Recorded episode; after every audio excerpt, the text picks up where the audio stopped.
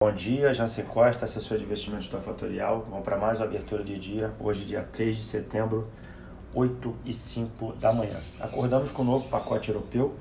É, Macron soltou um pacote de 100 bilhões de euros. Isso anima os mercados europeus, porém, é, dados de vendas do varejo da Espanha mostram uma pequena queda mês contra mês, quase 1,5%. A pergunta que os analistas fazem, os economistas fazem, é que se as economias entraram numa terceira fase, que é um processo de acomodação pós essa euforia na retomada dos preços, tá? Precisa ficar de olho e esses dados começam a sair, a gente precisa acompanhar como serão essas vendas do varejo e essa reabertura econômica.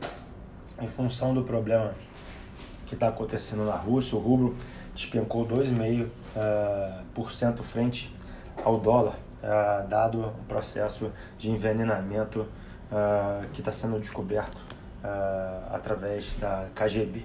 Tá?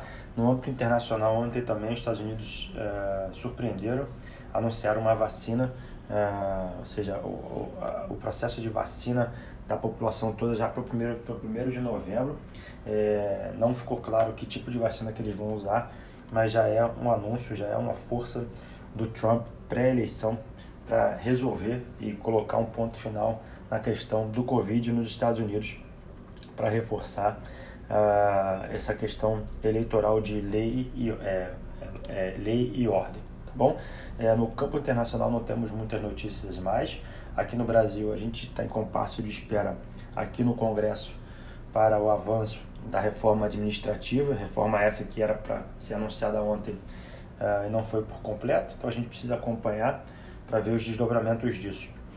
Uh, na agenda, a gente tem uh, na parte da manhã produção industrial no Brasil às 9 horas, às 9h30 pedido de seguro-desemprego nos Estados Unidos e às 11 o PMI americano. Vamos ficar de olho para ver como é que vem esse sentimento nos Estados Unidos. Como é que as bolsas estão nesse exato momento?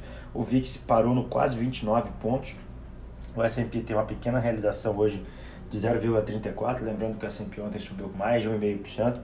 O dólar se fortalece frente às moedas internacionais, 93 pontos. A Alemanha, como eu comentei no início, opera no campo positivo, a Europa também no campo positivo. O petróleo que toma um tombo, cai quase 2%.